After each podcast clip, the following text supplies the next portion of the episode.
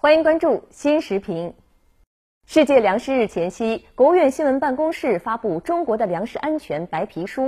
翻阅白皮书，一系列数据传递着一个鲜明信号：中国人的饭碗已经牢牢端在我们自己手上。民以食为天，从百姓饭碗这个接地气的视角来观察，新中国成立七十年来的沧桑巨变，令人感慨。新中国成立前夕，当时的美国国务卿艾奇逊就表示，人民的吃饭问题是每个中国政府必然碰到的第一个问题。一直到现在，没有一个政府使这个问题得到了解决。其言外之意，无非是对共产党领导的新中国能不能解决吃饭问题表示怀疑。今天，在中国共产党领导下，中国用占全球百分之九的耕地，养活了全球近百分之二十的人口。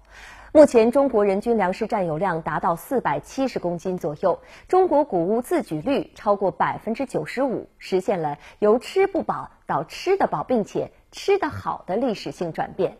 这是世界农业史上的奇迹，也是中国对全球粮食安全做出的重大贡献。走过七十年，中国人的米袋子充实了。油瓶子、菜篮子、果盘子等等也日益供应充足，舌尖上的变化折射出人民生活水平和质量的巨大提升。这一切是中国人民用汗水和智慧一点一滴干出来的。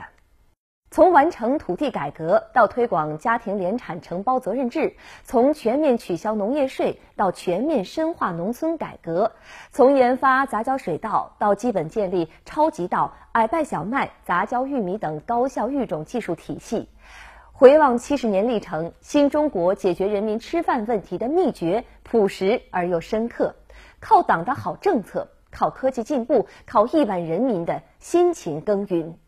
喜看稻书千重浪，遍地英雄下夕烟。尽管我们正处在历史上粮食安全形势最好的时期，但粮食安全之弦一刻也不能放松。亿万劳动者的坚守与奋斗中，激荡着从未改变的清醒认识：